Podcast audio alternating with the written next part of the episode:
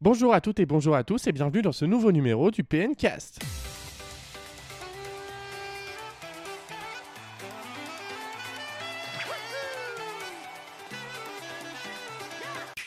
Il y a trois semaines maintenant, nous nous sommes réunis avec Xavier pour parler du précédent Nintendo Direct au cours duquel Nintendo avait révélé de nombreux jeux qui allaient arriver prochainement sur Nintendo Switch. Et pour ce nouvel épisode, l'équipe du PNcast est au complet avec tout d'abord Guillaume. Salut Guillaume. Salut tout le monde, ça va? Bien et toi Ça va super. Et également Michael. Michael, comment vas-tu? Bah super, content d'être de retour parmi vous. Oui. Et en plus là, il y a plein de, enfin plein de choses. Il y a plein de choses intéressantes, on va dire, mais c'est pas énormément de choses, mais on va en parler euh, tout à l'heure. On va en parler tout à l'heure. Et il y a également, bien évidemment, le grand maître. Lui-même en personne, ravi de vous retrouver pour la troisième fois de suite. Incroyable. Euh, Quatrième, je crois. Je ne sais pas compter plus loin que trois. D'accord. Euh, donc pour ce nouveau numéro, messieurs, on se retrouve avec, on va dire, quatre grands thèmes pour cette émission entre guillemets, on pourrait dire spéciale, parce qu'on va pas parler de toute l'actualité de ces trois dernières semaines, mais vraiment des quatre actualités les plus brûlantes. Avec tout d'abord la démission pour partir en retraite de Reggie Fils-Aimé, qui était président de Nintendo of America jusqu'à présent. On parlera également du rapprochement éventuel entre Microsoft et Nintendo qui se profile à l'horizon pour peut-être, on dirait, cette année. On parlera également de l'annonce du- d'une annonce qui a sans doute ravi Guillaume, à savoir l'annonce de Pokémon épée et bouclier, donc les, nouvelles les nouveaux épisodes de la série Pokémon. Et enfin, on terminera ce PNcast avec la VR chez Nintendo, une rumeur dont on parlait lors d'une précédente émission, il me semble, avec toi Guillaume. Et Sûrement, oui. ça arrive cette fois-ci. Bah, J'avais tellement vu juste pour Tetris que j'ai envie de dire que C'est là- vrai que c'est vrai que tu n'étais pas là pendant la dernière émission et c'est vrai que tu avais merveilleusement bien vu juste pour Tetris. hein. Moi, je demande une nouvelle rubrique dans cette émission les prédictions de Guillaume. Ça pourrait être une idée, oui, en effet. Je te rappelle qu'on avait, c'est quoi, euh, la minute de Mamie Xavier à l'époque, qui, au début du PNcast, qui faisait nos prédictions aussi avant. Donc, on va commencer cette émission, vous l'avez compris, avec tout d'abord la démission de Reggie Fils-Aimé. Donc, euh, Xavier, tu vas peut-être pouvoir nous en parler parce que tu étais déjà sur Puissance Nintendo à l'époque, tu, tu fais partie des murs. Ouais, t'es en train de dire que j'étais déjà né, ok, c'est sympa, merci. Bah, Reggie, ça fait depuis décembre 2003 qu'il bosse chez Nintendo of America. Il est d'abord rentré euh, aux ventes marketing avant de prendre la présidence de, de NOA, mais ça, c'était a seulement 5-6 ans, je crois, qu'il est président de, de, NOA. C'est une fonction euh, émérite, mais qui est moins opérationnelle que le, le marketing et la vente. On voyait bien d'ailleurs ces dernières années qu'il était surtout là pour euh, représenter Nintendo, et il le faisait plutôt bien parce que je crois que les joueurs l'adoraient. Euh, ils appréciaient beaucoup le personnage, l'humour du personnage qui se prenait pas au sérieux. Du coup, c'est vrai que c'est un petit séisme quand même le départ de, Reggie qui, euh, après près de 15 ans de bons et loyaux services, euh, eh bien, démissionne pour profiter de ces millions de dollars savamment accumulés au cours de ces 15 dernières années et céder sa place à Bowser, ça ne s'invente pas. En effet, c'est vrai que c'est Doug Bowser donc, qui, qui prendra la place de Reggie Fils-Aimé à la présidence de Nintendo of America à partir du mois d'avril. Reggie Fils-Aimé, c'est vrai que tu l'as dit euh, Xavier, il y a toujours eu des moments comiques dans ses présentations, dans ses passages. Euh, Guillaume, est-ce que tu as un moment euh, comme ça qui te reviendrait à l'esprit en rapport avec Reggie Fils-Aimé? Oui, probablement. euh, j'en ai, que- plein, j'en ai plein la mémoire des souvenirs avec Reggie. Euh, Alors le, le premier, je pense, c'est là où il a donné le ton tout de suite du genre de personnage avec- auquel on avait affaire. C'est à l'E3 2004. Quand il a dit je m'appelle Reggie, euh, je suis là pour prendre des noms, euh, botter des culs et, euh, et là tout de suite on s'est dit ah voilà un style, euh, un style de, de management ou de, de prise de parole qui est quand même différent de ce qu'on avait l'habitude de voir avec Nintendo.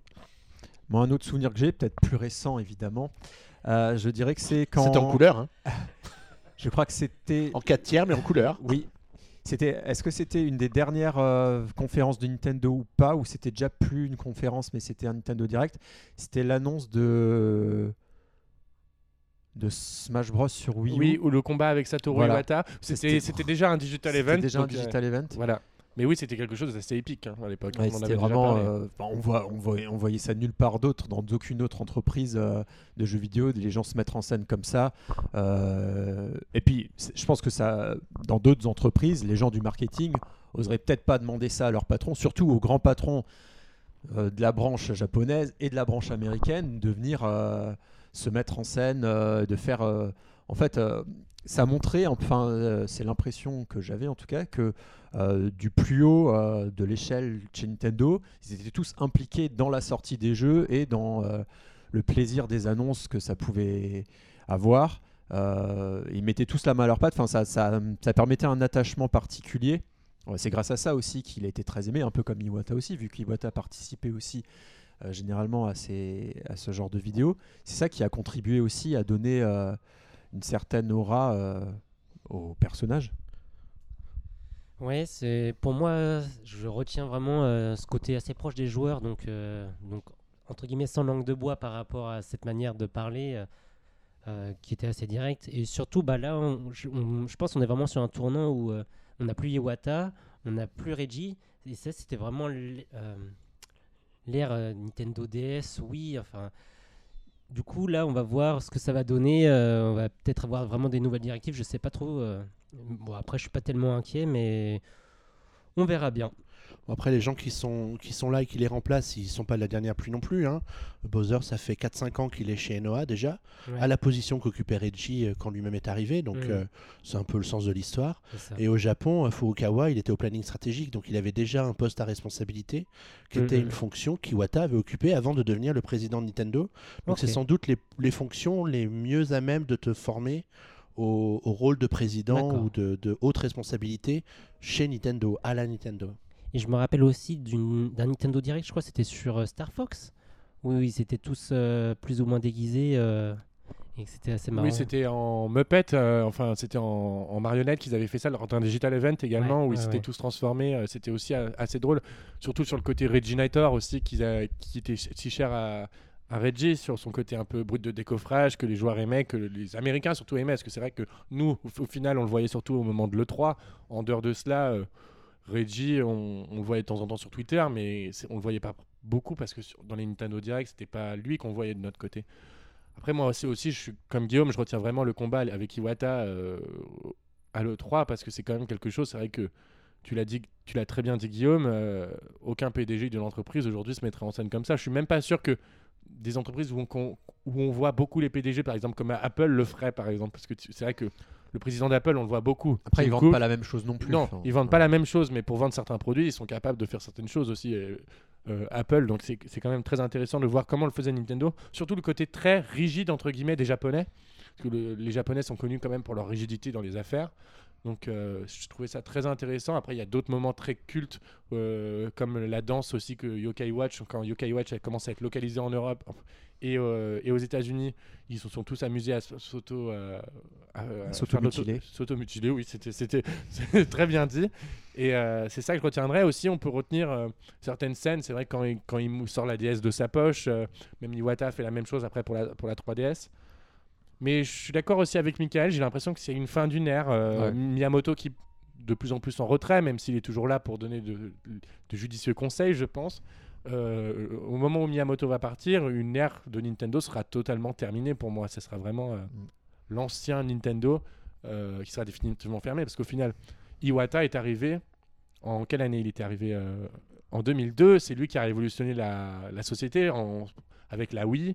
Euh, la Switch, c'est sans doute son dernier gros bébé, euh, même s'il n'a pas dû s'impliquer autant que sur les précédents projets. Donc là, je pense qu'on tourne totalement une certaine page euh, de Nintendo. Et actuellement, on va dire que, en tout cas du côté Nintendo Japon, je pense que le PDG, soit ça, ça peut mettre du temps, hein, parce que c'est vrai que Iwata aussi, il avait mis du au début, il n'avait pas le même charisme qu'il a eu au fur et à mesure, ou même avec les Nintendo Direct qu'il atteint. Mais j'ai pas l'impression que le président actuel, dont euh, moi, si tu l'avais pas, si tu l'avais pas dit son nom, je m'en serais pas souvenu.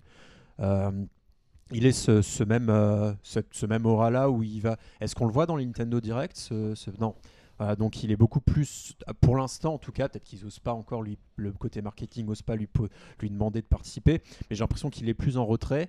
Et euh, donc il y a d'autres visages qui émergent, mais qui du coup ils sont un peu... euh, ils se mélangent un peu, voilà, il n'y en a aucun qui, est, qui ressort vraiment du lot. Et euh, côté, qu'est-ce qui reste encore du côté de, de chez Nintendo? Euh, Voilà, bah, il y a Miyamoto, il y, a il y a Sakurai, c'est comme ça qu'on dit? Il est pas chez Nintendo techniquement Sakurai, mais si tu mais veux. après, mais- voilà, c'est quand même un visage. Après, il y a euh, voilà. Aonuma par Et Il y exemple. a Aonuma, voilà. Il resterait encore. Il y a, il y a ces trois-là encore qui, qui sont un peu la, Ko- Koizumi, les- très, visages très connus, on va dire. Par contre, j'ai bon espoir pour euh, Doug Bowser qui, qui était déjà, on le voyait déjà à la sortie de la Switch, il était présent. euh, bah, c'est lui qu'on voit sur l'image de la première Switch vendue avec le joueur. Est-ce une coïncidence d'ailleurs? Bah, vu qu'il était directeur des euh, directeur, c'est quoi marketing? Ouais. Voilà. Vente et Donc, marketing, il- non mais normal qu'il soit là. Là, je pense que la transition elle se prépare bah depuis oui, un petit pense. moment Et, et, euh, du coup, je pense que lui, il risque d'être plus présent. Enfin, j'ai l'impression, en tout cas, c'est ce- c'est le ressenti que j'ai. Il risque d'être un peu comme Régis, de se mettre, peut-être peut pas histoire de faire qu'il y ait une transition, mais je pense qu'il va, qu'il va se mettre en avant et qu'il il- jouit déjà d'une image assez positive, rien Bah, qu'avec son nom. Voilà. Voilà. Parce que c'est vrai que sur la première, euh, il y a une, au moment de, son, de l'annonce de sa mise en fonction euh, prochaine, il y a une photo qui est sortie du- de son futur bureau avec euh, Mario et Luigi guillotis- enfin non pas attachés à l'arrière comme si Bowser prenait, prenait la main, Bowser prenait c'était- la- pas, c'était pas. Je me demande si ces deux personnes, enfin, si ces deux, si ça c'était pas lié à une autre vidéo qui avait été tournée il y a plus de temps où euh, ça me disait quelque chose en fait, mais je saurais pas retrouver. Donc s'il y en a certains qui se souviennent, euh, si j'ai raison ou pas, euh, vous pouvez nous le dire en commentaire de la news. Mais je crois que ça, ça avait utilisé, ça avait été utilisé dans une autre vidéo, mais je suis pas certain. Après, on verra bien ce que, ce que donne l'avenir chez Nintendo. Là, on, on va sans doute parler beaucoup d'avenir finalement dans ce, dans ce PNcast. Ah, on va aborder tout de suite, je pense, le prochain thème euh, de cette émission, sauf si vous voulez rajouter quelque chose sur Bah, il part là, il part dans un mois, c'est Il ça? part en, en avril, en effet. Donc Euh, je trouve que l'annonce a été faite. Ça n'avait pas été euh, du. Enfin, ce qui est bien, c'est que ça se passe à la Nintendo, ça se passe dans la. Enfin, ça se passe dans de, de manière assez ouverte, mais aussi de manière euh, positive. C'est pas parce que souvent quand il y a des personnes qui partent, c'est pour aller euh, dans une autre boîte. Là, c'est pas le cas. Il a, c'est pas. Il s'est pas fait euh, repêcher temps par pour sa autre- famille. euh. voilà, il s'est pas fait repêcher par un plus gros dans un par un autre stu- par un studio ou par un autre éditeur ou par un autre constructeur. Là, il quitte vraiment. euh, c'est parce que bah voilà, il passe à autre chose et c'est pas euh, un transfert euh, lié à l'argent, tu vois. Donc ça reste quelque chose d'assez positif et donc. euh, ça a été vécu euh, de manière euh, générale, voilà, nostalgique par les joueurs, mais pas de manière à tiens, il, il a, il est parti, il s'est fait euh, allait payer pour, euh, euh, pour l'argent. pour, euh, donc là, c'est aussi, ça permet de, de garder une belle image de lui, même pour plus tard. Après, il est toujours, je sais pas, il doit pas non plus être très très très âgé non plus. Donc peut-être Non, pourra, 57 ans, il voilà, a. il donc, euh, pourra peut-être un jour reprendre euh, une autre activité, mais en tout cas là, c'est il le, qui- il le quitte de la belle manière. C'est lui qui l'annonce dans une vidéo. Euh, c'est pas juste un simple communiqué. Donc ils l'ont fait d'une manière très humaine et comme la même image qu'on avait de lui avant, euh, quelqu'un de proche et euh, voilà. Très bien. Et ben écoutez, on a fait le tour pour euh, Reggie Fils-Aimé. On a fait le tour de ce, sujet-là. On va maintenant passer à une autre, un gros gros sujet qui va sans doute nous occuper beaucoup pendant ces prochains mois. C'est le rapprochement donc éventuel entre Microsoft et Nintendo, car en effet maintenant depuis plusieurs semaines. Euh, même depuis plusieurs mois, on peut dire que Nintendo et Microsoft se rapprochent déjà par l'intermédiaire de Minecraft depuis maintenant euh, plusieurs mois avec le cross-platform sur, euh, sur ce jeu-là. On l'a bien vu d'ailleurs, selon certains trailers, que Nintendo et Microsoft travaillaient main dans la main autour du cross-platform du jeu Minecraft, qui d'ailleurs se vend énormément sur Switch au Japon. Et donc des rumeurs, bien évidemment, sont sorties sur le fait que le Game Pass, donc le Game Pass, pour ceux qui ne savent pas ce que c'est, euh, c'est euh, en gros le Netflix du jeu vidéo, mais vous téléchargez les jeux au lieu de, au lieu de les avoir en streaming contrairement au PlayStation Now où c'est du streaming de jeux vidéo. Et c'est proposé donc par Microsoft aux alentours de 10 euros par mois pour avoir un accès aux, aux alentours de 200 jeux en illimité. Donc, et les derniers jeux de Microsoft sortent dessus. Par exemple, le dernier en date, Crackdown 3, voire même Sea of Thieves, était euh, disponible dès à présent euh, directement sur le Game Pass. Donc, euh, pas besoin d'acheter le jeu. Le Game Pass suffisait. Donc, la rumeur est que Nintendo et Microsoft se rapprocheraient pour proposer les jeux Microsoft et le Game Pass sur Nintendo Switch. Ouais, moi je trouve ça assez fou, mais c'est en même temps. Microsoft, c'est les premiers vraiment à avoir parlé de la future génération de consoles et on a remarqué, ils ont acheté plein de studios. Et enfin, là, ils sont en train de s'armer de, de manière assez forte. Euh, je pense que la concurrence peut réellement euh, s'inquiéter. Et là, donc vraiment, cette association avec Nintendo, bah, je trouverais ça très très malin de leur part. Parce que d'une part, c'est pour essayer de contrecarrer donc, euh, le japonais Sony. Donc s'ils s'associent avec Nintendo, bah, ils auront carrément une place au Japon. Et d'autre part, on parle beaucoup des consoles qui vont être faites par Amazon ou Google ou je sais plus. Donc euh, apparemment là, le marché est vraiment en mutation. Et euh, pour moi, ce serait honnêtement une bonne nouvelle. Après, j'ai mis toujours quand même une, euh, une petite réserve. Comment des jeux Xbox One peuvent tourner sur Switch Donc, autant Ori and the Blind Forest, ça, ça pourrait tourner magnifiquement, Cuphead, etc. Autant les triple A, je suis plus sceptique. Et c'est pour ça que le streaming m'aurait paru euh, de meilleure qualité, entre guillemets. Parce que le streaming, si c'est une machine extérieure qui fait tourner le jeu et on a juste euh, la Switch qui sert d'écran, là, je pourrais comprendre. D'ailleurs, c'est déjà Bah, le cas avec. Euh, Ça euh, fait partie en fait justement des rumeurs qui ont été évoquées parce que Microsoft travaillerait actuellement sur un projet, le, je sais, le xCloud, je crois que ça, ça- ça s'appelle. Ouais. En gros, sur un système de streaming de jeux vidéo, et comme le fait par exemple le PlayStation Now. ouais, Donc ça ouais, serait vraiment euh, lancer à la fois les deux systèmes sur la, sur la Nintendo Switch, parce que bien évidemment, même imaginons que Halo Master Chief Collection se pourrait tournerait sur Switch, une cartouche Switch, jamais Ouais, tu mettras les 50 c'est ça. gigas du jeu sur, euh, sur, euh, sur la console en elle-même. Donc évidemment, c'est que ça tournera en, en cloud. On voit que ça, ça fonctionne. Au Japon, par exemple, ça, ça a déjà été testé avec Resident Evil et Assassin's Creed Odyssey. Ah oui, c'est vrai. À, à voir par contre les retours des joueurs. C'est vrai que nous, du- vu de l'Europe, on a sans doute un peu de mal de voir si ça marche, si ça marche réellement bien ou pas. Mais c'est vrai que je suis d'accord avec toi. Et des jeux comme Ori ou, euh, ou Cuphead, ça pourrait marcher sans problème. Après, effectivement, à voir. Même si en Europe, on a la capacité aujourd'hui de faire tourner euh, des jeux en streaming du- d'une manière assez simple. euh. Bah Après, de ce que j'ai compris, c'est Ori et les jeux comme ça sortiraient en boîte euh, et sur l'eShop et tout ça. Et tous les autres jeux, potentiellement, seraient sur ce Game Pass Cloud. Ce qui me paraît plus crédible, vu qu'il y a déjà des jeux, comme tu l'as dit, euh, qui tournent en cloud sur la, mais de façon dégradée aussi. Hein. Ils sont pas aussi beaux, donc ça, ça inclut aussi un nouveau développement. Donc je sais pas si euh, peut-être que Xbox, enfin que Microsoft a trouvé un système de cloud qui permet de, euh, sans avoir à redévelopper le jeu pour chaque plateforme, ou alors de le redévelopper qu'une seule fois pour la version cloud, ou à en faire les, pour avoir une qualité peut-être dégressive ou un système comme ça. Euh, je pense que ça doit venir de, là, donc qui pourrait s'adapter à la console ou au support de réception. Donc si c'est un PC, si c'est un smartphone, si c'est la Switch, euh, donc euh, de choisir potentiellement la qualité qui sera affichée, plus aussi dépendant de la qualité du réseau. Donc peut-être qu'ils ont trouvé un, système comme ça. Je sais pas si sur le, PS Now, il y a déjà... mais bon, là c'est ce que sur les consoles PlayStation, donc ça doit être différent. Mais je pense qu'il y a un, il coût technique, il y a une idée technique derrière qui est pas aussi simple que ça. Je pense que... Je me demande si du coup, est-ce que ça redemanderait de redévelopper les jeux euh, pour ce système pour chaque système ou euh, pas du tout, pas au- aucun redéveloppement euh, et on le fait tourner euh, le jeu comme il a été développé pour la console principale pour laquelle il a été développé. On a, je crois qu'on n'a jamais vu un jeu qui pouvait ressortir avec un claquement de doigts sur une autre plateforme ou facilement. En tout cas, la, la rumeur veut que ce soit plutôt les jeux dont vous parliez, Ori et Cuphead, qui sortiraient sur Switch parce que la Switch est tout à fait capable de faire tourner des jeux comme ça. La rumeur veut aussi qu'il y ait un jeu AAA, enfin d'une franchise AAA de Microsoft qui sorte sur la Switch, mais on n'est pas sûr du tout que ce soit la version euh, Xbox One ou euh, qui, qui serait proposée sur Switch, mais plutôt une version dégradée. D'ailleurs, il y a un Forza Mobile qui a été annoncé la semaine dernière par Microsoft. Donc ça pourrait être simplement Forza Mobile qui arriverait sur, euh, su- sur, Switch, puisqu'a priori la Switch est quand même capable de faire tourner des jeux euh, prévus notamment sur, euh, sur mobile. Parce que c'est La preuve avec le portage magnifique de Gear Club Unlimited, Mais- mais qui était un jeu mobile à la base et qui voilà. Il va falloir qu'on coche la case placement de produit.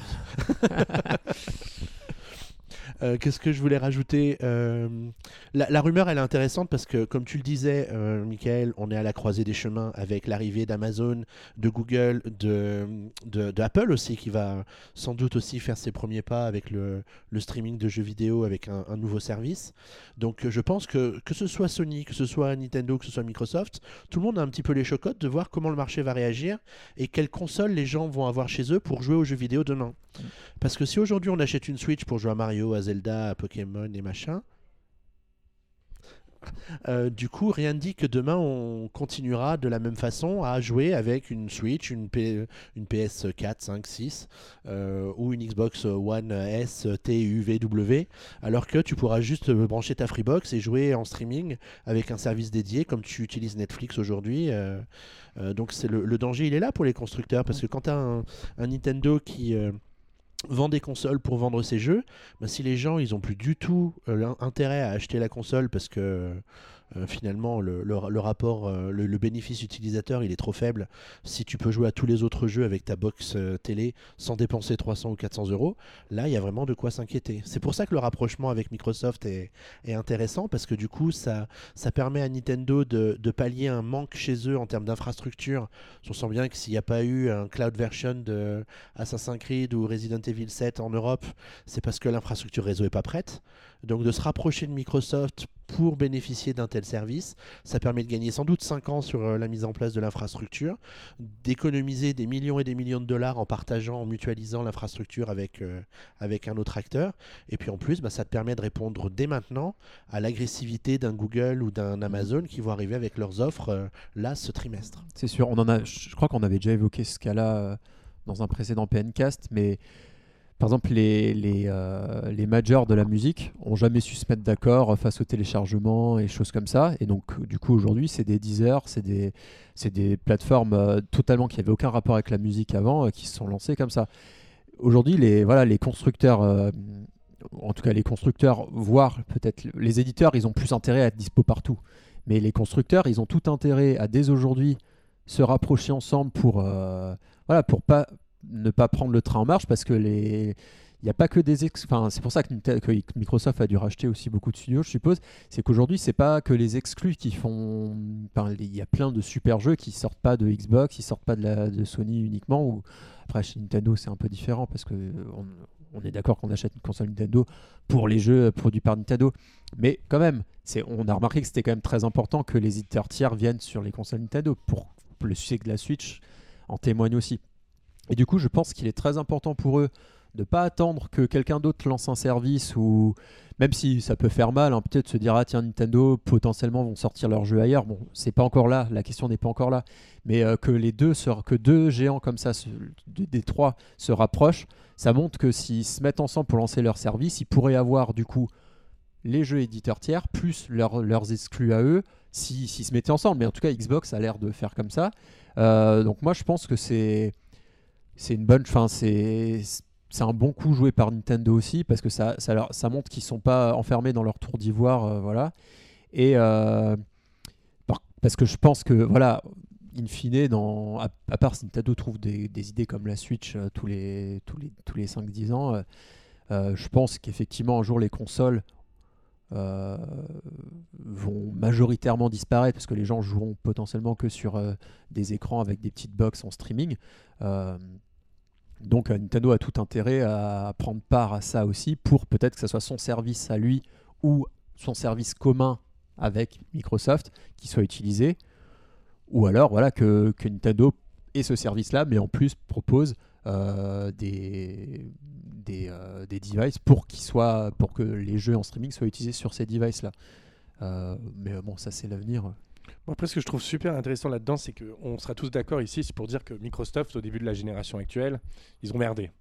On, sera Ouais, tous d'accord sur ça, au niveau du, La de, la com, en, en rapport avec les jeux dématérialisés, en rapport avec les jeux d'occasion. Enfin, ils ont, ils ont vraiment merdé. Et personnellement, même en 2019, actuellement, même on pourrait dire en 2018, je trouve que Microsoft, ils ont réussi pas à rattraper leur retard en termes de vente par rapport à, à Sony, mais je trouve qu'ils ont presque pris de l'avance justement par rapport au Game Pass ou par rapport à tout ce qu'ils sont en train de mettre en, oui, en- bah, en, en- ils sont en train de mettre en place, par exemple, le fait que les jeux Microsoft arrivent sur les jeux Xbox arrivent sur sur PC. Enfin, mm, mm. en fait, j'ai l'impression qu'ils ont après le, début de l'échec de la Xbox One, ils ont ils sont passés en mode sous-marin.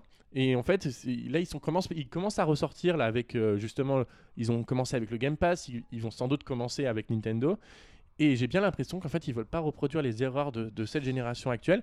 Et même, j'irais même plus loin. Toi, tu disais tout à l'heure que euh, tu parlais du Japon. Sony, en début de génération, a fait une erreur immense avec le Japon, c'est qu'ils ont retardé la sortie de la PlayStation 4.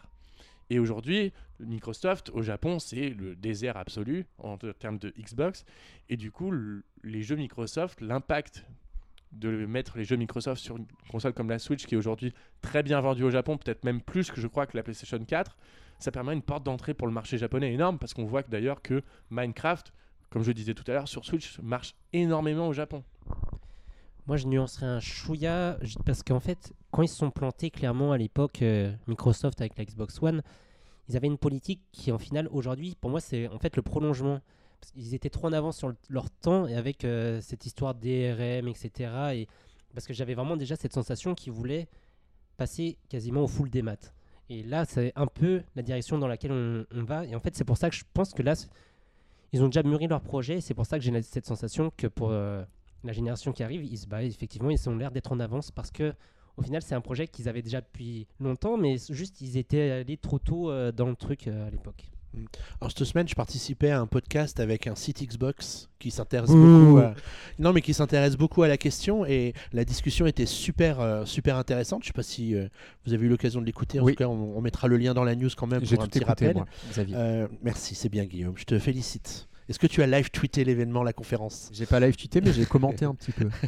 et, et en fait, ce qui- ce qu'ils expliquaient, c'est qu'il y a eu un, un changement de perception de Xbox au sein de Microsoft pour transformer la console en service. Et, et l'objectif, c'est d'avoir 2 milliards de joueurs utilisateurs de euh, Xbox. euh, alors je ne sais pas si c'est le Game Pass ou, ou en tout cas utilisateurs de Xbox euh, dans le futur. Ces 2 milliards, ça passe par les 32 millions d'utilisateurs de Switch. Donc on se rend bien compte que 32 millions sur 2 milliards, ça laisse quand même pas mal de latitude à, au- à la présence de jeux Xbox sur les mobiles, peut-être sur d'autres consoles, hein, pourquoi pas sur la Nvidia Shield, avoir le Game Pass disponible dessus, de se retrouver disponible sur Mac, sur Linux pour permettre aux gens de, de jouer quand même, même s'ils n'ont pas un PC Windows, et, et sans doute de positionner euh, ce que je trouvais aussi intéressant dans leur, euh, dans leur euh, après, après, perception de l'évolution du marché, c'est que la console Xbox continuerait à exister, au même titre que Surface existe toujours aujourd'hui en tant que tablette, ordinateur tactile, mais plus comme un objet de luxe qu'une certaine partie du public continuera à acheter parce qu'ils sont très attachés à, à Xbox, à Microsoft, À la et à, la, manette. à la qualité de la machine, de la manette, etc. Mais du coup, ce ne sera pas la console qui sera le, cheval de Troie de Microsoft pour imposer ses jeux, mais simplement le fait que le Game Pass est disponible partout et que xCloud par la suite est aussi disponible partout. Moi, je vais rebondir sur des trucs qu'a dit Valentin. Euh, je suis d'accord avec le fait qu'au tout début, quand ils ont annoncé euh, que les jeux maintenant Xbox euh, seraient aussi pour Windows, enfin, il n'y aurait plus d'exclus de console. C'est vrai que ça a été vu au début, d'un point de vue de gamer, la guerre des consoles et tout ça, on se disait mais qu'est-ce qu'ils font? Ils se tirent une balle dans le pied. Quel va être l'intérêt derrière de euh, d'acheter une Xbox? Mais en fait, petit à petit, on remarque en fait, c'est peut-être ceux. Bon après, Sony aussi a le cloud, mais euh, ceux qui ont peut-être vu plus rapidement que les autres euh, où était l'avenir et euh, vers où il fallait tendre. Et au sujet, il y avait autre chose avec le. Je trouve ça aussi très malin le fait qu'ils s'associent avec Nintendo parce qu'effectivement aujourd'hui ils ont très peu d'impact du côté euh, du, du Japon et de ce côté-là. Euh, et donc s'associer avec bon avec euh, Sony, ça paraissait peut-être un peu plus complexe ou je sais pas. et, et du coup, avec Nintendo, ça leur permet une porte d'entrée aussi, effectivement. Je pense que ça serait pas bête si, si, si ces rumeurs venaient à être vraies, parce que bon, au final, il n'y a rien qui a été vraiment confirmé. Il y a même une news qui disait que l'Xbox Game Pass sur Switch, c'était vraiment pas pour du tout, c'était pas prévu du tout. Donc, on verra, mais en tout cas, c'est toute cette réflexion autour. Alors que c'est vrai que, comme tu disais, hein, ils, ont fait un, ils un peu été en sous-marin. C'est vrai que la Xbox, on suivait plus vraiment. Ok, ils ont sorti euh, une S, une X, euh, machin.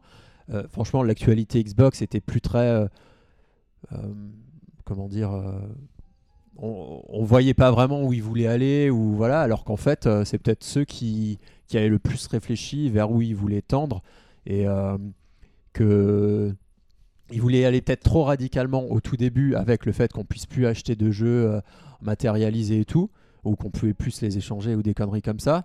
Et après, je pense qu'ils ont dit ok, on va plus communiquer dessus et on va lancer nos services petit à petit. Et, euh, je pense qu'en fait, euh, ils ont peut-être pas, ils ont bien réagi et je pense qu'ils ont peut-être eu l'idée qui va leur permettre de rester longtemps encore, non seulement en faisant leur propre jeu, c'est ça qui va leur apporter aussi de l'argent, mais en lançant le service qui sera euh, peut-être le futur. euh, et je pense que Nintendo, du coup, a tout intérêt aussi à.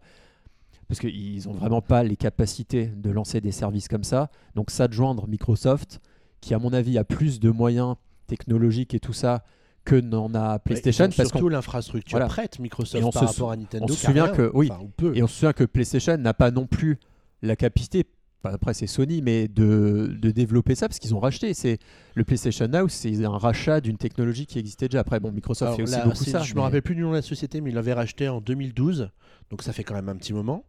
Euh, et depuis 2012, bah, ils en ont rien fait. Donc tu vois, c'est la position de leader. On est tranquille, on est peinard, on continue à sortir nos jeux sur des Blu-ray. euh, comme ça, on touche les royalties deux fois. Et puis euh, tu te fais, tu te fais bouffer par Microsoft Ah, à la c'est- fin, qui arrive avec son Game Pass. C'est ce qui s'était plus ou moins passé. Donc euh, avec la PS3, ils avaient vraiment cette position. à s- à- au sortir de la PS2, Sony était hautain vers le, le reste du monde et ils, ils sont pêchés là-dedans. Et donc c'est pour ça que là, ça va être intéressant avec la future génération de voir comment Sony, qui sort clairement vainqueur de ce duel avec la Xbox, de voir s'ils vont pas répéter les mêmes erreurs. Ouais, en tout cas, y a, euh, il y a d'autres rumeurs au sujet de la Xbox qui sortent maintenant, comme quoi il y a un nouveau modèle, cette fois entièrement des maths de Xbox, qui sortira au mois de mai, donc même avant le 3. Donc ils, ils sont tellement impatients de, de montrer que leur modèle c'est le bon et que c'est l'avenir qu'ils attendent même plus une Peut-être conférence pour commencer E3 à tester la- aussi, pour, voir un peu comme la PSP Go à l'époque, bon, qui n'a pas abouti du coup. Mais euh, c'est peut-être un premier test pour voir euh, comment la technologie fonctionne, ou si c'est si c'est du streaming, hein, mais après si c'est juste pour le Game Pass, euh, pour les télécharger sur un Bah, disque ça dur. changera rien Voilà, finalement. mais peut-être pour commencer à tester euh, le service, je pense que c'est et puis commencer à prendre faire parce que les gens, faut les éduquer aussi. Enfin, je suis pas sûr que le grand public aujourd'hui comprenne le système et tout. Euh, donc peut-être pour les early adopters de commencer à voilà ou qu'il y en ait au moins dans les magasins pour qu'ils se disent ah il y a cette offre là maintenant ah ouais il y aura plus de jeux dessus et ça pourra faire un petit bout de chemin pour que dans un ou un an ou et quelques quand les nouvelles générations d'Xbox et de PlayStation sortiront ça soit déjà un peu plus démocratisé. Je trouve qu'il serait intéressant, ce serait peut-être d'analyser comment Netflix a su se démocratiser aujourd'hui. Je pense que c'est une analyse qu'il faudrait peut-être avoir, parce qu'aujourd'hui on parle beaucoup, là tu parlais de magasins Guillaume, mais aujourd'hui des systèmes, euh, les services euh, comme on peut avoir de streaming, aujourd'hui n'ont pas besoin des magasins pour, euh, pour, pour, pour vivre. Moi j'ai même l'impression aujourd'hui que Microsoft, en gros, ils veulent détacher la marque Xbox de la Xbox. Je sais pas si vous voyez ce que je veux dire. Ils veulent détacher le mot Xbox du- d'une console en fait. Ouais.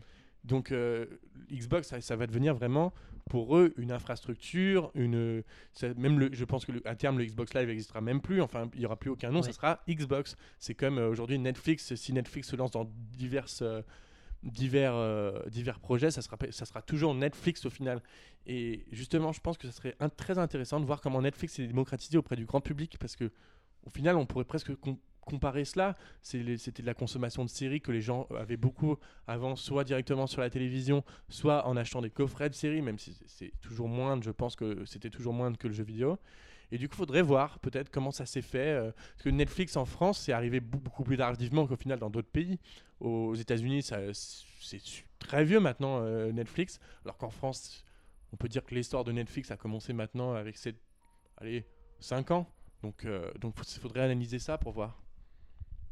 Et je me pose la question du modèle économique si, euh, enfin, en tout cas du modèle de l'offre qui pourrait être proposé, si, disons, Microsoft lançait ce service-là, mais pour que Nintendo vienne, enfin, ça serait et dans lequel Nintendo pourrait s'adjoindre un jour si ça se faisait.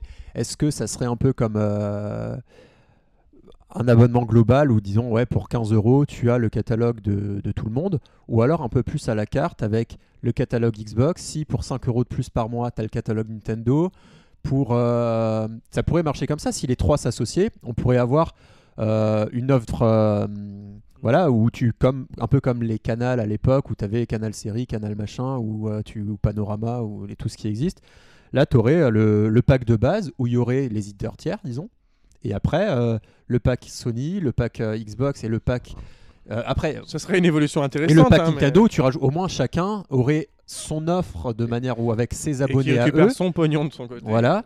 Et euh, moi, je- ça pourrait être, ça pourrait Après, être plausible avec. qu'il euh, faut pas aller aussi loin. Si, si tu prends l'exemple de Netflix, Netflix, et Netflix n'a pas les séries HBO.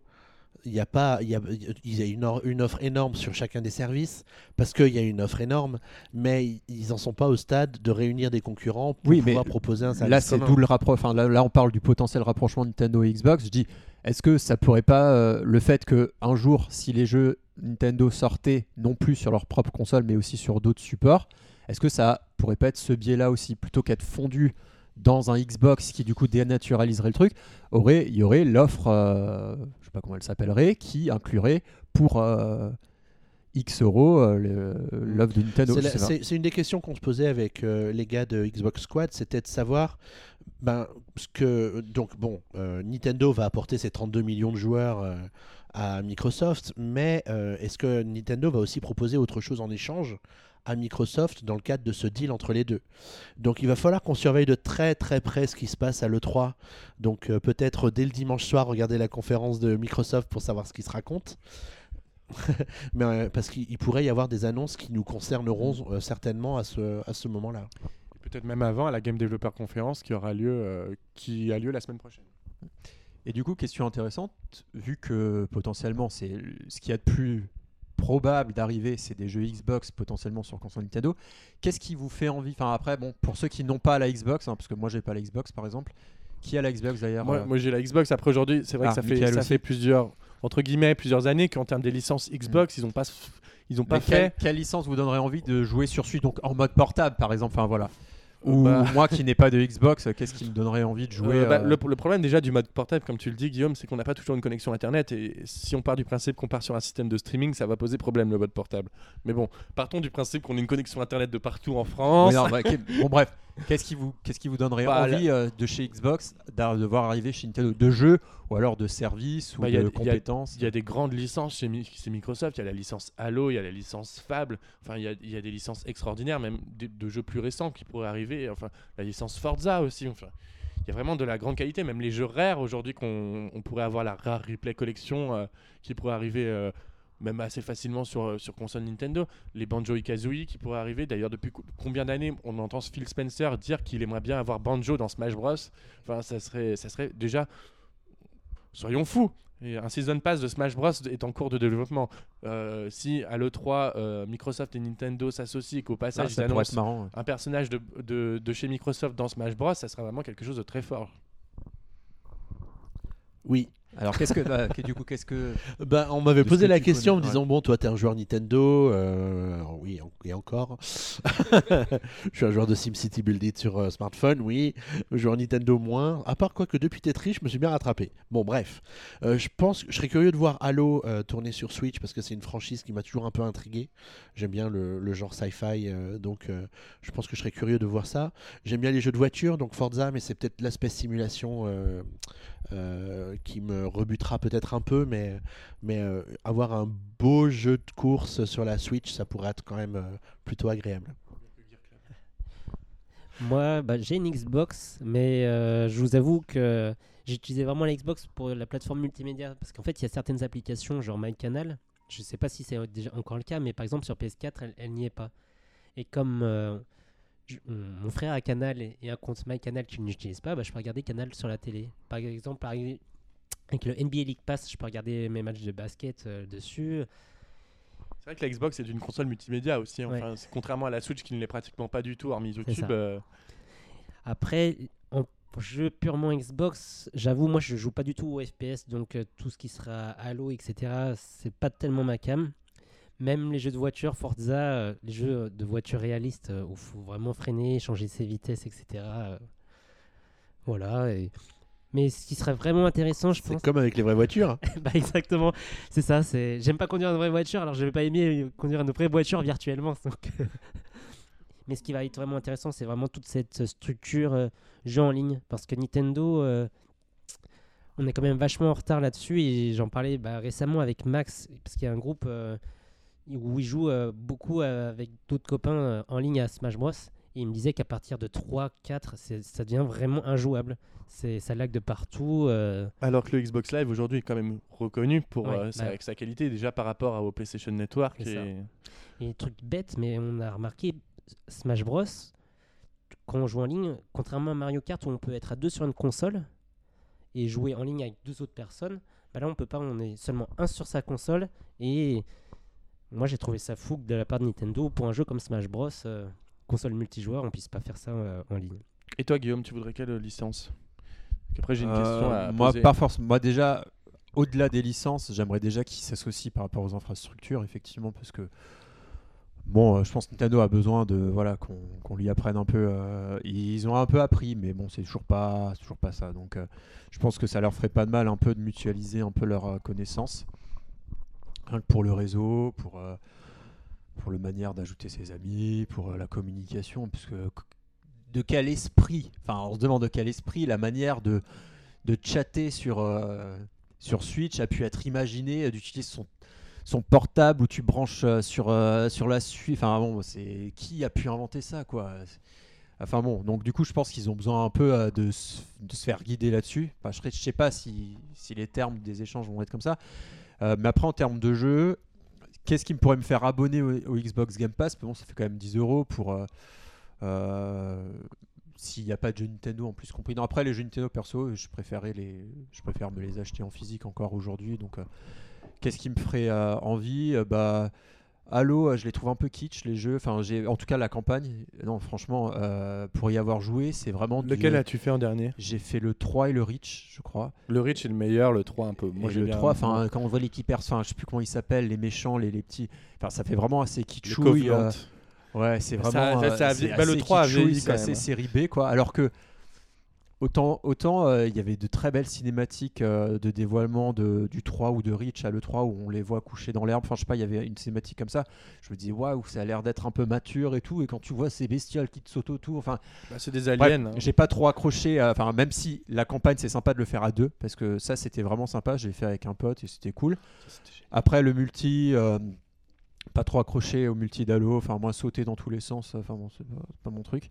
Euh, même si euh, voilà un jeu un peu comme ça, ça pourrait être sympa d'en avoir sur Switch, donc euh, je dirais pas non de voilà de me mettre un peu sur du multi de la sorte. Après, évidemment, euh, bon, il y en a pas actuellement, mais bon, si le Xbox Game Pass pourrait avoir peut-être Fable 3 que j'ai, mais que j'ai pas, j'ai pas, j'y ai pas joué parce que je crois que c'est parce que la télé sur laquelle j'avais branché était pas du tout HD, donc euh, j'arrive même plus à lire les textes tellement ils étaient petits. Euh, j'ai fait le 2 que j'ai adoré, donc euh, si je pouvais faire les autres ou voir le nouveau, s'il y en a un nouveau, euh, j'espère que la licence est pas morte. Bah, Croise les doigts, mon Voilà. petit Guillaume. Donc bon, si au moins pour jouer aux anciens, voilà. après, c'est vrai qu'en termes de licence Xbox, c'est vrai qu'aujourd'hui, euh, ça me fait un peu moins rêver euh, qu'à l'époque. S'il fallait, bah, là par exemple, cette génération-là, enfin la génération Wii U, parce qu'il faut, faut se rappeler que la génération Xbox One, PS4, c'est aussi la Wii U. Enfin, c'est pas la Switch en fait. La Switch, elle a déjà un temps d'avance, quoi, parce qu'elle a sorti bien avant euh, les concurrentes. Mais oui. euh, mais euh, du coup, là, la, fois d'avant, j'avais les, trois consoles. Bon, par des des circonstances, je les ai pas payées vraiment plein pot. Là, la, la 360, je l'ai reconditionnée sur ses discounts. La PS4, la PS3, je l'ai eu gratuite parce que j'ai acheté un PC Vaio. Voilà. Mais, mais là, là, c'est vers Sony que je me suis tout de suite tourné parce que c'est là où il y avait des exclus qui me donnaient le plus envie. Euh, donc aujourd'hui, euh, le fait de m'abonner, euh, je sais pas, franchement, je faudrait voir qu'est-ce qui est vraiment compris dans, cet abonnement s'il y en a un. Mais euh, voilà, ça serait vraiment Fable, du Forza, parce que c'est vrai que les Forza Horizon donnent vraiment envie aussi. Mais j'ai l'impression que voilà, ça tourne un peu en rond au-delà de Halo, Forza et Fable. Euh, c'est pas ça qui me ferait acheter une console. Je sais pas si c'est ça qui me ferait acheter du coup l'abonnement, mais peut-être le découvrir en tout cas. Ça me donnerait envie de le découvrir. Eh ben, alors, j'ai juste une dernière question, après on va terminer sur ce thème-là parce que le, chrono avance. Du coup, si Microsoft et Nintendo euh, s'allient pour proposer une future infrastructure, un futur euh, service, qu'est-ce que peut faire PlayStation en face pour survivre à cela? Car on le voit bien que euh, la PlayStation 4, elle va en poupe. Là, elle, euh, elle va bien évidemment entrer dans une, sans doute dans une phase de déclin. Moi, je vois bien arriver une baisse de prix d'ici la fin de l'année pour qu'elle termine tranquillement euh, sa petite vie tranquille. La PS5 sera sans doute annoncée, soit dit- vu qu'ils vont pas à l'E3 cette année, je sais pas, mais elle sortira en tout cas soit l'année prochaine, soit l'année d'après. Que peut faire aujourd'hui Sony face à un potentiel Nintendo et Microsoft qui ont une infrastructure sur plusieurs, entre guillemets, millions d'appareils parce que si Microsoft s'étend sur la Switch, ils vont sans doute aussi s'étendre sur les smartphones et sur d'autres appareils. Donc, qu'est-ce que peut faire aujourd'hui Sony pour faire cela? Aujourd'hui, on voit que, euh, par exemple, des éditeurs comme Epic, on le vend en poupe avec leur Fortnite et leur futur, leur store qui grignote quelque part de marché à, à Steam, même si c'est pas une mince affaire.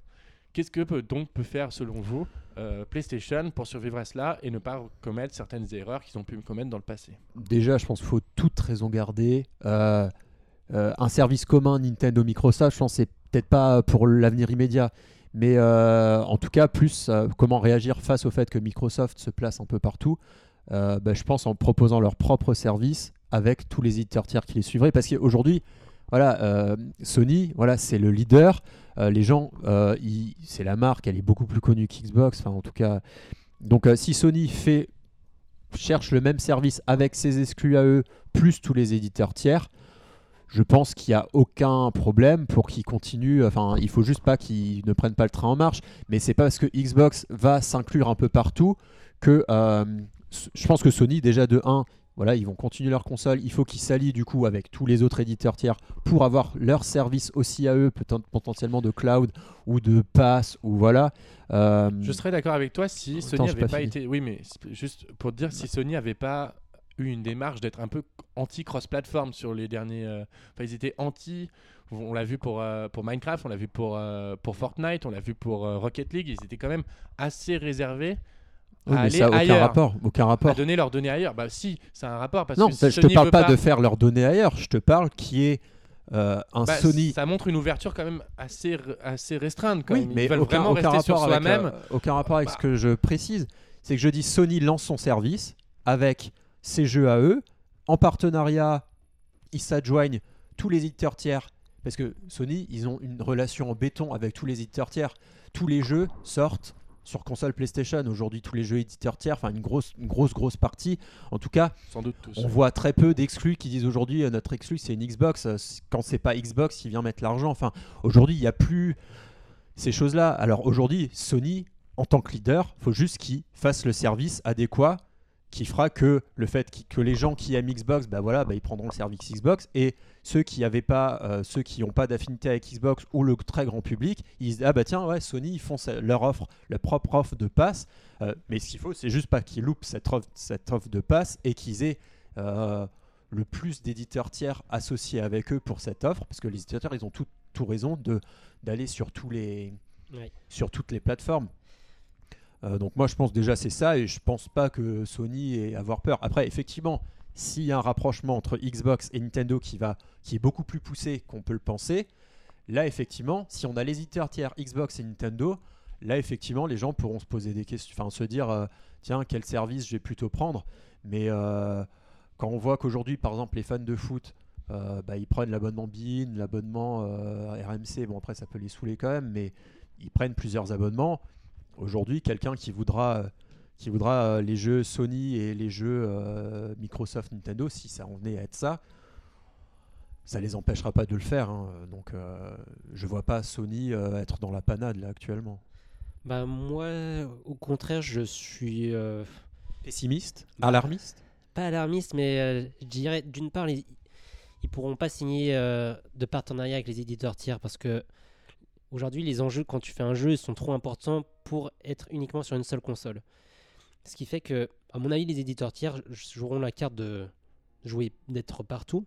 Et je suis plus inquiet donc pour Sony qui vont en fait, je pense, baser leur communication sur euh, un peu le rétro gaming parce qu'a priori les rumeurs veulent que tous les jeux PlayStation soient compatibles avec la future PlayStation 5. Mais euh, moi je reste inquiet. Le truc qui- pourrait vraiment les sauver, c'est leurs exclus. Euh, mais les exclus ça coûte cher. Ils ont à côté Microsoft a acheté plein de studios parce que justement ils veulent faire. euh, J'ai lu des trucs. Après je peux me tromper, ils peuvent se tromper, mais ils veulent sortir vraiment beaucoup de gros titres de manière assez régulière, comme ils ont fait euh, Nintendo euh, la première année avec la Switch, un jeu tous les mois. Et donc moi, pour Sony, je suis quand même relativement inquiet. Dans le j'ai peur que ils soient, qu'ils aient pas préparé l'avenir comme la Microsoft l'a fait actuellement. Mm. Et surtout que Microsoft là avec leur console future euh, full des maths, j'ai bien peur qu'ils vont faire une offre de fou pour, ça va être, euh, je sais pas, ils vont offrir je sais pas combien de jeux. Parce que je sais pas si le public est encore tout à fait prêt à acheter une console full des maths. Du coup, euh, là, honnêtement, moi, Sony, euh, je, une belle interrogation. Après, c'est vrai qu'aujourd'hui sur PlayStation, Sony compte beaucoup. Enfin, voilà, les éditeurs tiers, c'est presque parfois, euh, même si ça sort aussi sur Xbox, mais c'est presque considéré comme euh, pas des exclus, mais c'est toute autant une plus-value que leur jeu, euh, leur jeu, euh, en exclut vraiment.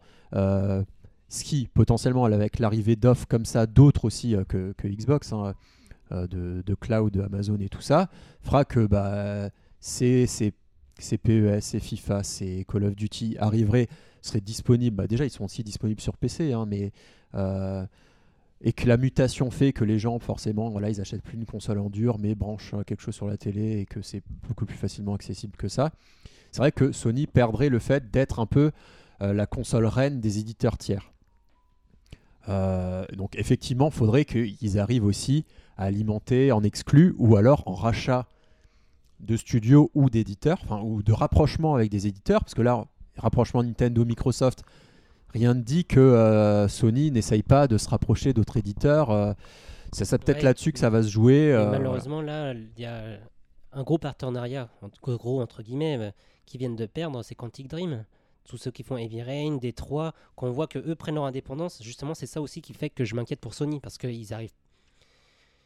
Pour moi, un éditeur tiers aujourd'hui, sortir exclusivement sur une console, c'est vraiment hyper compliqué. Bah écoutez, messieurs, je vous remercie d'avoir réagi avec passion sur ce sujet euh, qui sans doute ne fera encore beaucoup parler au fil des, des prochains mois. On va maintenant parler d'un autre sujet, à savoir l'annonce lors du Pokémon Day, entre guillemets, lors de l'anniversaire de la franchise Pokémon, des prochains opus de la série Pokémon, ceux qu'on appelait jusqu'alors Pokémon RPG 2019, c'est Pokémon épée et bouclier qui nous ont été présentés lors d'un mini Nintendo Direct de 6 minutes, lors duquel le président de Pokémon Company donc, nous a fait encore, comme d'habitude, une petite rétrospective de la série avant de montrer des images donc, de ce nouvel épisode. Avant de, de donner la parole à Guillaume, qui va sans doute en dire, en dire beaucoup, on va tout d'abord parler de, des premières nouveautés, entre guillemets, qu'on pourrait dire de cet épisode. Donc, c'est un nouvel épisode canonique de la, de la série. Pour certains, c'est vrai que Pokémon Let's Go ne faisait pas partie, euh, n'était plus un, un- un- un spin-off à la franchise. Donc, le retour d'une véritable aventure Pokémon dans une toute nouvelle région avec de nouveaux Pokémon. Le retour également des arènes, car depuis euh, Pokémon Soleil et Pokémon Lune, euh, Pokémon Company avait abandonné le système classique des arènes qu'on avait pu avoir. Également des abandons par rapport, euh, moi je dirais, là je, je pars presque sur mon avis personnel, parce que par rapport à Pokémon Let's Go, on ne voit les avancées apportées par Pokémon Let's Go ne sont, semblerait-il, plus Bah, on sait Présente pas. Justement, c'est la grande interrogation. Je me suis posé les cet mêmes épisode. questions. Parce que c'est vrai que le, moi personnellement, au final, j'étais très attaché au fait qu'on voit les Pokémon dans Ah les hautes ouais. herbes. Les, quelque chose- les combats aléatoires, oh là là. Le retour des combats aléatoires, donc le Mais recours de beaucoup de combats avec les dresseurs. Mais ça, c'est, on le sait pas si c'est combat aléatoire, si. Ah si si, on a vu, On l'a euh, vu il, va dans les hautes herbes, c'est un combat. Après, on n'a pas vu que c'était un. Je suis pas sûr qu'on ait vu que c'était un combat aussi, mais en tout cas, il y a de la rencontre aléatoire comme c'est comme c'était le cas avant. Donc de nouvelles, nouveaux épisodes qui se passent dans une région qui ressemble un petit peu inspiré de, l'Angleterre, donc du, Royaume-Uni, avec de grandes villes euh, indus- industrialisées et également des, zones de campagne. Donc certains joueurs attendaient que Nintendo et Game Freak révolutionnent la licence au point où euh, Zelda l'avait été révolutionné avec Breath of the Wild. D'autres espéraient, enfin non, semblait que espérer que Nintendo reste plus dans une formule assez classique. Donc Guillaume, toi tu toi tu voulais vraiment une vraie révolution de la franchise Pokémon. Enfin t'en, parles maintenant depuis plusieurs épisodes plusieurs de ce années PNcast. même. Bah, Mais effectivement. est-ce ouais. que moi j'irai plus loin sur ça Est-ce que tu penses pas que révolutionner la licence Pokémon à ce point-là en transformant en un open world à la Breath of the Wild ne dénaturerait pas la licence? C'est-à-dire que Pokémon a toujours été une aventure très dirigée, très on, on rend- par exemple dès le début de l'aventure, on pouvait pas rencontrer de Pokémon euh, niveau 70.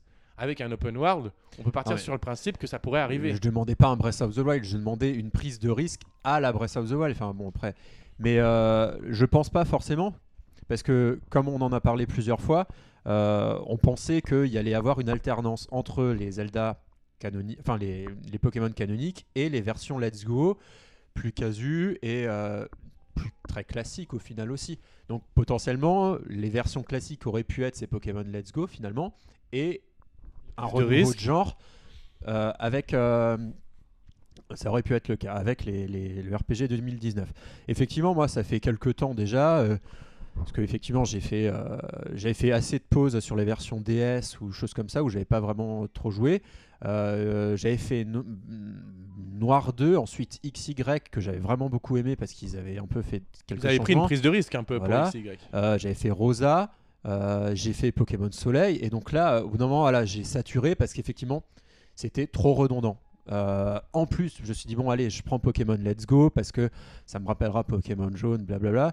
Et au final, voilà, c'était tout aussi redondant. Et je, ce que je disais euh, à l'époque, c'est que voilà, j'y joue machinalement. J'y prends pas de plaisir forcément. J'y joue machinalement, je vais, euh, je fais l'arène, je vais Parce récupérer. déjà Voilà, la région, du coup. Oui, mais même, même au-delà de ça, pour Pokémon Soleil, euh, je, pff, voilà, je Après- me suis pas laissé emporter dans l'aventure. C'était assez particulier Pokémon Soleil parce que là c'était vraiment l'un des plus dirigistes de la série où il marquait vraiment où il fallait aller. Enfin, Mais bon, voilà, pour moi, j'ai pas trouvé. Après, peut-être que je suis peut-être pas aussi fan que certains, euh, mais bon, après, j'estime en avoir fait beaucoup pour connaître la série, peut-être pas d'une manière euh, technique, mais en tout cas pour le, le voyage, pour, pour une aventure voilà, globale sans voilà, connaître vraiment tous les détails de quel Pokémon est mieux pour ça, ou euh, les shiny et tout ça, ça m'a toujours dépassé. Mais voilà, aujourd'hui, voilà, on voit cette vidéo et on se dit, ah bah voilà. T'as trois starters, euh, feuille, papier, caillou, ciseaux. euh, Enfin, c'est ce que on a regardé ça au travail avec. euh, J'étais avec, il y avait une collègue à côté de moi qui regardait aussi. C'était là, enfin, on se disait voilà, ils ont rien, enfin rien à, enfin rien n'a été montré. non, non, rien n'a changé pour l'instant Ah. dans ce qu'on a vu. Ils, ré- ils ont réannoncé le truc à bas les trois starters, on commence l'aventure. Enfin, autant moi- dire voilà que, enfin moi je me suis dit ouais, allez, euh, on va re, re de nouveau avoir là. C'est, c'est- ça m'a vraiment pas donné envie euh, de euh, de redécouvrir, enfin de me redire ah je vais me replonger dedans. Déjà du fait de ce qu'on a vu côté gameplay. Après on en a vu que très peu effectivement. Donc là voilà je dis sur mon avis sur ce qu'on a vu pour l'instant. Et après surtout euh, graphiquement. euh, T'as trouvé ça pas très réussi. j'ai trouvé ça peut-être moins, euh, moins sympa. Enfin, après, bon, déjà, Pokémon Let's Go, euh, voilà, c'était pas giga, mais euh, j'ai trouvé ça une évolution de euh, Soleil et Lune. Oui, c'est ce qui semblerait.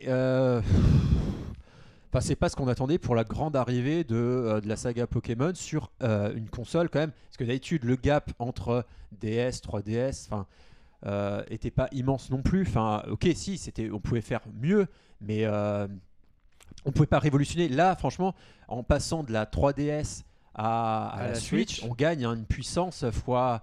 Je sais Ah pas, bah là, disons, fois, fois du- 100 au moins. J'en sais rien, mais alors comparé à la DS et la 3DS, c'était quand même plus léger. Donc là, il y avait moyen de rechanger le cara design. De...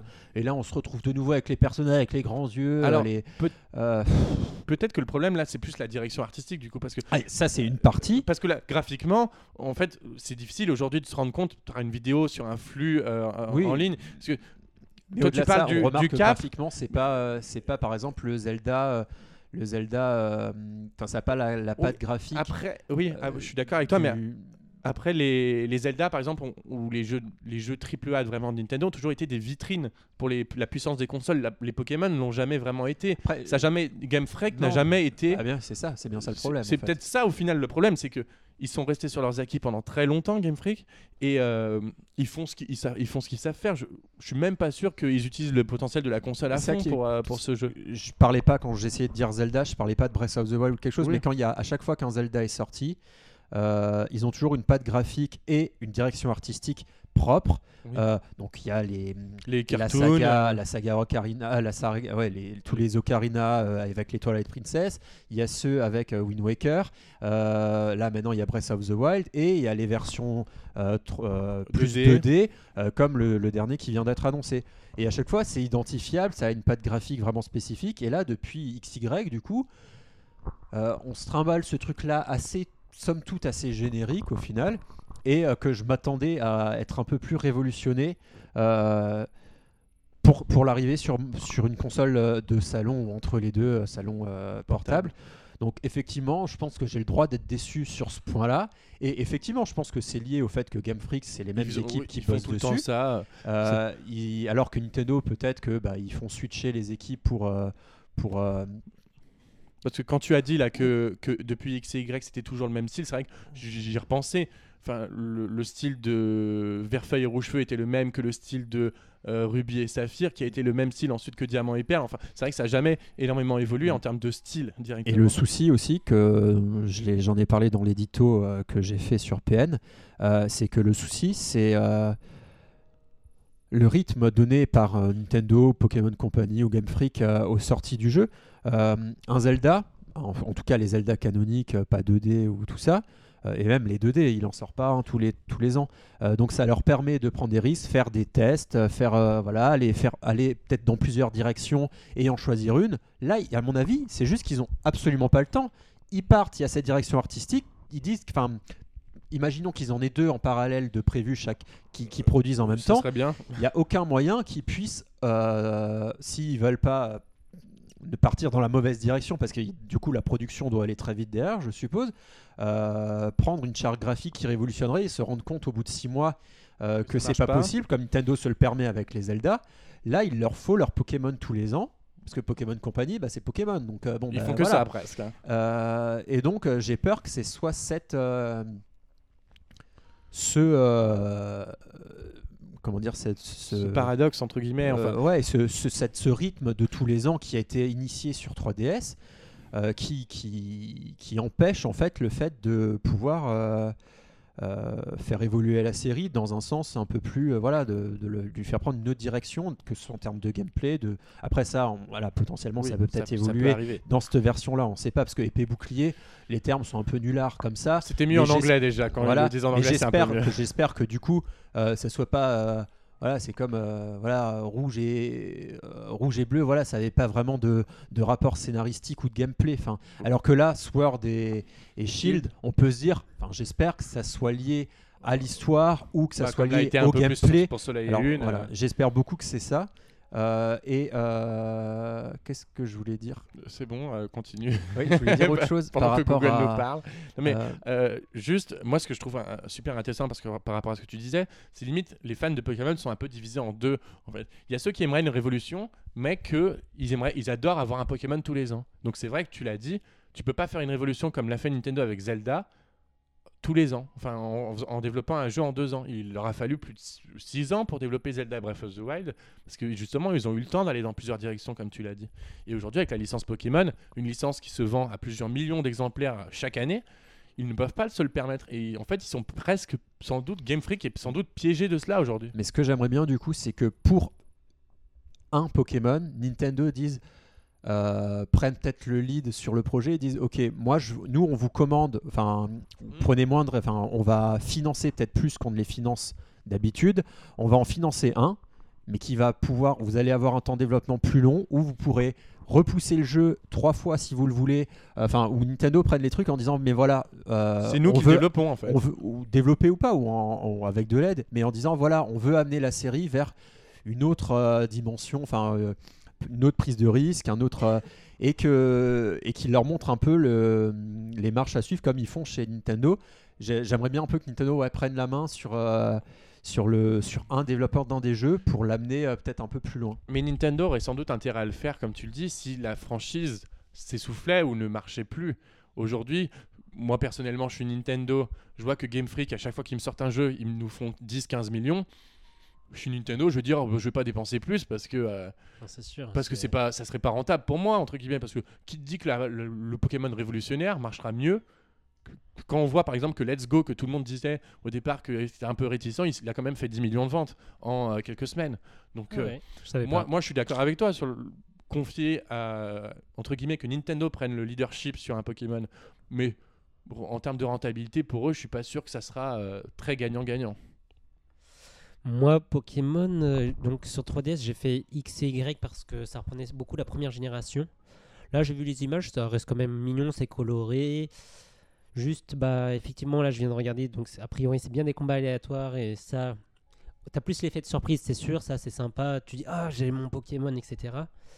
Mais euh, sur Pokémon Let's Go, j'avais oublié déjà à quel point il y avait beaucoup de combats avec euh, les dresseurs. Et c'est hyper rébarbatif. Après, la direction artistique, le gameplay et tout, j'attends encore de voir parce que je sais pas si vous vous souvenez, à l'époque, quand Zelda Breath of the Wild, il y a eu les premiers tests, les premiers retours, euh, c'était quand même pas fou. hein. Les gens disaient, oh, c'est pas très beau, c'est un peu vide. euh, Parce qu'ils avaient fait juste le prologue. Et finalement, il y avait eu, on sait, derrière euh, toute cette révolution de gameplay. Là, au final, sur Pokémon, sur ce Pokémon, on sait bah, pas tellement de choses. On voit la carte, etc. C'est bien. Mais au niveau gameplay, est-ce qu'ils n'ont pas montré énormément de choses parce que eux-mêmes sont hésitants, ne serait-ce que on ne sait pas pour la capture des Pokémon comment ça va se passer? Si ça va être comme à l'époque où il faut euh, réduire la barre de vie ou s'il va attraper directement. Donc il y a encore beaucoup d'inconnus. Moi j'aime bien Pokémon mais je suis pas le plus grand fan et donc j'ai pas une énorme attente là-dessus et je prendrai ce qu'il y a à prendre et je reste curieux. Donc pour l'instant je le descends pas. je verrai ce que ça donne et, puis voilà. Je suis juste content au moins que il y ait vraiment ce gros jeu pour la Switch. Qui, c'est sûr que ça va vendre des consoles. Et je- j'ai cette sensation que cette année, quand même, il y a pas mal de gros titres qui vont partir sur Switch. Et pour moi, ça va être une grosse année. À tes souhaits, Michael. Merci. C'était peut-être ta conclusion du voilà, tout à fait. Le Hatchoum, c'est pour terminer. coup. Xavier, euh, tu ne m'en voudras pas si je te donne pas Xavier la parole fout depuis sur, avant, sur- il est sur son téléphone. sur- sur Pokémon. On va donc passer tout de suite au, au- au dernier sujet car on, on est vraiment chaud niveau temps quand même. Ouais. L'émission commence à être un peu longue.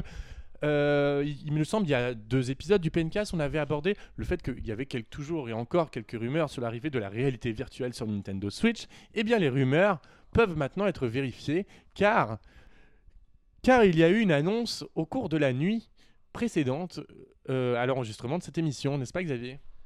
Eh bien oui, ça y est, enfin Nintendo se lance dans la VR, alors d'une façon super euh, ludique et maligne, inattendue, puisque c'est en associant la VR à Nintendo Labo, euh, cette expérience qui depuis un an euh, suscite euh, tant de crises chez les parents qui essayent d'assembler des bouts de carton avec leurs enfants, parfois avec succès, parfois moins, parce que je crois que dans l'équipe, il y a encore des gens qui sont en train d'assembler certains éléments des différents kits. Coucou, c'est Björg.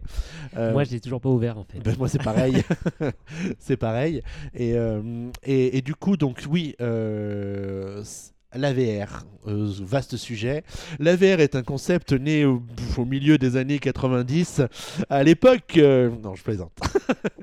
L'id- L'idée, que Nintendo a eue avec, euh, avec Nintendo Labo, c'est de transformer la VR en moyen et pas en fin, comme on pouvait parfois le penser avec les expériences VR qu'on peut voir euh, avec les Oculus Rift et compagnie, c'est plus une vitrine technologique pour montrer un savoir-faire ou un potentiel, plutôt qu'une façon de s'amuser avec, euh, avec, euh, avec le procédé. Euh, je ne sais pas le retour d'expérience que tu as du PSVR qui est sorti il y a plus de deux ans maintenant, mais en termes de- en termes d'expérience ludique, c'était sans doute déjà un premier pas vers la VR pour le grand public.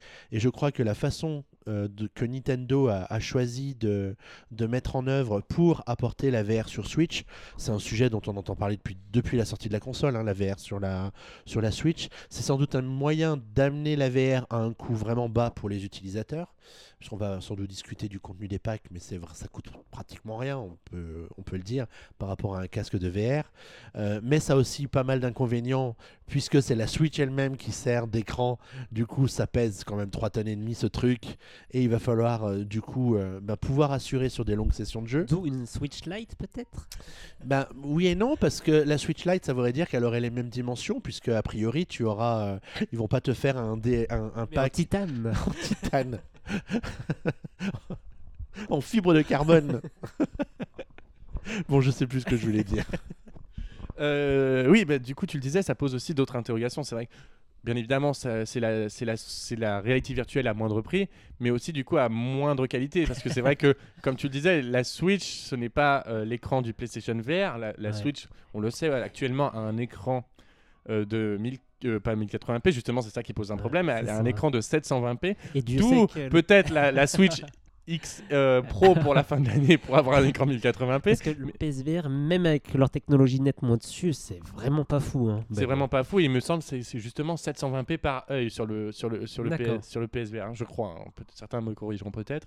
Et du coup, là, ça, ça ouvre l'interrogation sur le fait qu'on arrivera sans doute à 360p par œil. Probablement.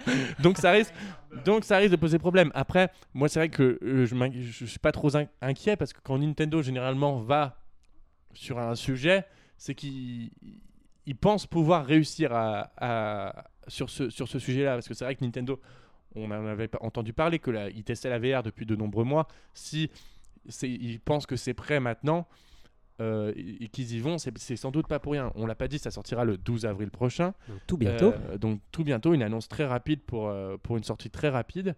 Et euh, c'est vrai qu'on n'a pas encore vu quel type d'expérience euh, y allait avoir. Ils nous ont commencé à nous parler euh, par rapport au Toycon Blaster qu'il faudra repousser une invasion extraterrestre, visiter des fonds sous-marins à l'aide de, l'appareil photo Toycon. Par exemple, l'expérience du fond sous-marin, c'est quelque chose que le PlayStation VR a fait tout de suite avec PSVR Ouais. World, où tu vivais la descente euh, dans l'océan et tu avais une attaque de requin. Donc c'était la meilleure expérience que j'ai eue euh, sur le PSVR, je trouve. ah oui, toi t'as trouvé. Moi c'est pas c'est pas, pas la meilleure que j'ai trouvée, mais c'est vrai que c'était quand même entre guillemets assez réussi. Si, si tu étais vraiment dans de bonnes réaliste, conditions, euh, un peu tu dans le noir. vraiment voilà. le, le, le ressentir. Et tu quoi, te déplaces, enfin, t'es assis dans une cage qui descend, du coup, t'as pas tous ces mouvements à faire partout. Donc c'était très bien. Après, pour rebondir là-dessus, oui, pour l'instant, on n'en sait, on sait pas grand-chose, hein, du coup, mais je suppose que, vu la, qu'on utilisera l'écran euh, de la Switch euh, et tout ça, je pense que les univers qui vont nous présenter resteront très, euh, coloré, très. très replay, très euh, un peu dans cette ambiance-là, un peu Mm. comme on avait eu dans le euh, dans les autres jeux du Nintendo Labo. Ça restera très simple, avec très peu de texture, avec des formes, je suppose, pour que ça s'affiche et que ça que ça alias pas tant, tant que ça, que ça. Donc je pense qu'ils vont rester dans des choses, dans plus de la de la un peu voilà de la des micros euh, Des expériences des expériences, petites expériences ludiques, plutôt qu'une aventure. euh, Parce que c'est vrai, ça, ça- il faut pas oublier que ça s'adresse aux enfants à la base. voilà, Nintendo ça s'adresse euh, euh, largement aux avant enfants. tout. Et aussi, il faut aussi qu'on n'en a pas parlé, c'est que c'est pas un casque de réalité virtuelle que propose Nintendo, c'est vraiment un masque, c'est-à-dire que euh, l'appareil ne s'accroche pas à la, à la tête, donc c'est-à-dire que pour d'éventuels Ah. euh, améliorations d'autres jeux, ça, ça posera sans doute des, des- des problèmes, car euh, imaginons certains pensaient à un Mario Kart en réalité virtuelle, un mode VR dans Mario Kart. Euh, si on doit continuer à tenir la console tout le long de la course de Mario Kart, je suis pas sûr que Nintendo aille là-dessus. Ou, faut, ou sauf s'ils nous apprennent à, bri- à bricoler une sangle sur le, sur le casque, peut-être que ça, pour- Sac ça, à vomi fourni. ça, ça pour- ça pourra le faire. Mais du coup, c'est vrai que Nintendo s'est restreint entre guillemets très, très rapidement sur cela, justement en empêchant le fait que ça soit un casque, en laissant le fait que ça soit un masque. Ils ont même dit dans leur communiqué de presse, qui m'a assez fasciné, c'est la VR sociale. C'est-à-dire que le fait que tu puisses partager rapidement le masque d'une personne à l'autre, à voir ce que ça donnera dans les expériences, mais de la VR sociale, euh, ils ont pris, ils, ils- ils se sont mis un, un peu à gauche Nintendo ce- cette fois-ci. Mais euh, voilà. Et je sais pas si vous, vous aviez. Moi, j'avais fait l'expérience du Google Cardboard avec mon téléphone, donc euh, c'était vraiment déjà le- l'expérience euh, casque virtuel euh, du pauvre. Et euh, c'était assez bluffant, mais c'était donc avec des graphismes très sommaires, mais il y avait l'exemple du euh, des montagnes russes, et c'était vraiment assez bluffant. Donc c'est vrai qu'avec des graphismes un peu bidons, on peut faire de- des vraies sensations. Après, c'est sûr, ce sera des mini-expériences, mais je crois que de toute manière, Nintendo Labo, j'ai pas ouvert ma boîte, donc le kit numéro 2.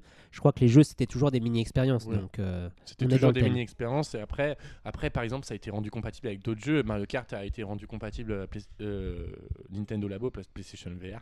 Nintendo Labo, donc euh, on, peut, on peut voir d'autres euh, créations. euh, imaginons le Blaster pourrait être intégré à des jeux comme. euh, comme... non mais je, je sais pas, il y en a aucun qui me vient, mais ça pourrait arriver.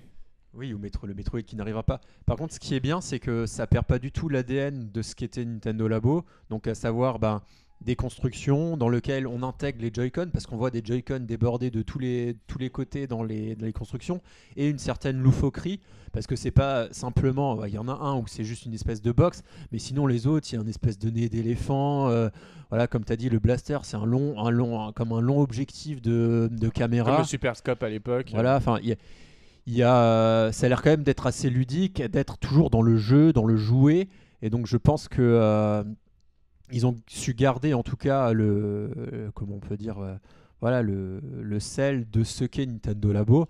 Euh, ça dénature pas non plus, voilà, ça reste, à mon avis, voilà, ça s'adresse vraiment aux enfants encore, encore une fois, mais tout en restant voilà, en étant toujours pour ceux qui aiment Nintendo Labo pour la construction et tout ça, ok, il y, y aura moins l'objet, enfin l'objet final à poser ou des choses comme ça, mais euh, il y aura toujours ce côté un peu ingénierie, un peu, euh, voilà, sûrement le fait, tu dises que tu mettes le Joy-Con ici, pourquoi, comment ça marche, je pense qu'il y aura toujours un peu cette idée là derrière, et euh, je trouve que ça, même si moi, voilà, je suis pas la cible. Après, peut-être, il y aura peut-être un petit pack qui prendra pas beaucoup de place que je pourrais peut-être tester. Mais bon, après, je suis vraiment fa- fan de la VR. J'ai le PS, PlayStation VR et les expériences proposées. Tu joues pas tant que ça euh, Ouais, c'est, c'est, il y a trop, il y a le casque, les câbles, le- les petits boîtiers à côté. Enfin, bon, maintenant, je l'ai rangé et pour me le faire ressortir, faudra vraiment me donner envie, euh, me donner envie de le sortir. Alors que là, au final, voilà, ça- c'est la VR, mais simple, décomplexée, drôle. Euh, après, de là à en voir un succès, je n'ai pas l'impression non plus. Euh, ça sera une nouvelle expérience Nintendo Labo, mais pour qu'ils le sortent, C'est que ça doit me fonctionner. c'est que à mon avis, ils vont s'y retrouver dans le. En- ils avaient vendu quoi? Un million de boîtes Un pour million, un million pour euh, un à million, peu près. voilà, s'ils en vendent un million ou 500 000 de ça, je pense qu'ils rentreront sûrement dans leurs frais. Et, euh, j'en sais rien, mais je et aussi, il y a une autre dimension dont on ne parle pas avec Nintendo Labo, c'est que il y a une certaine communauté de joueurs qui se sont appropriés, appropriés le mode garage. Je ne savais pas si vous avez vu. C'est un mode en fait où les, les joueurs peuvent développer leur propre euh, expérience. Et du coup, si, ça sera inclus également à, à ce, ce pack-là. Donc ça pourrait être intéressant de voir comment ils intègrent des, des mini-outils de développement autour de, de la réalité virtuelle. Xavier, tu voulais réagir Ouais, je trouvais ils ont ils ont je pense qu'ils ont réfléchi au au, au pourquoi du comment d'essayer de vendre plus de Nintendo Labo puisque le positionnement en tant que produit de ce Toy-Con de ce comment ça de ce kit 4 va se décliner en trois ou quatre produits différents. Tu auras le produit avec la totale, mais tu auras aussi un Ah, un produit avec la totale Ouais. D'accord. Tu auras aussi un produit avec juste le- l'espèce de caméra et puis euh, le blaster. Et ensuite deux autres packs additionnels, chacun avec deux euh, Toy-Con différents à chaque fois. Ce qui te permet euh, sans doute d'acheter soit la totale qui va coûter 80 euros, on va dire, ou alors ensuite juste le pack de base qui va te coûter 40 euros. Et ensuite un ou deux packs additionnels si tu estimes en avoir besoin à 20 euros. Et je trouve ça super malin parce que je pense qu'à 60-70 euros, les trucs en carton, tu te dis pff, si j'y si joue pas. Bah, Ça me fait un peu chier de les acheter. ouais. Tandis que là, tu te dis, bon, dans le pire des cas, t'achètes le truc de base à 40 euros, on va dire. Et si l'expérience te plaît, tu prolonges et t'achètes les trucs additionnels. Je trouve qu'ils ont réfléchi un peu à comment mieux vendre leur Nintendo Labo et c'est plutôt bien vu. C'est exactement ce, ce que j'aurais dit, euh, Xavier. Parce que je, je suis entièrement d'accord avec toi. C'est vrai que le, le prix de Nintendo Labo était un frein, euh, même euh, parmi nous dans l'équipe. la On en taille a- des packs. Enfin, on moi, en avait parlé, La taille, on en le avait prix, non- euh, j'ai pas de souci. Oui, tu vas voir Mère Grand ou un truc dans le genre et, et le Non, problème est le prix réglé. et la taille, voilà. Mais oui, surtout ouais. ça. Et du coup, même le, surtout le pack de base, ça propose directement les, les lunettes donc, et, le, et le blaster. Donc, euh, on pourra sans doute faire pas mal de choses avec cela. Et ça risque sans doute d'être cool. Personnellement, je vais, je vais y prendre et j'ai hâte de voir justement ce que ça donne. Et même si Nintendo propose des mini-expériences VR euh, autour de leur licence, même miniatures, rien que par exemple de se balader dans le, hum, dans le parc du château de Mario 64 en VR, c'est quelque chose de très basique sur le principe, mais qui pourrait quand même être très sympa à voir. Moi, ce qui pourrait me faire potentiellement craquer pour un pack, euh, que ce soit en VR ou un pack Nintendo Labo, c'est qu'il y ait un genre de Nintendo Land.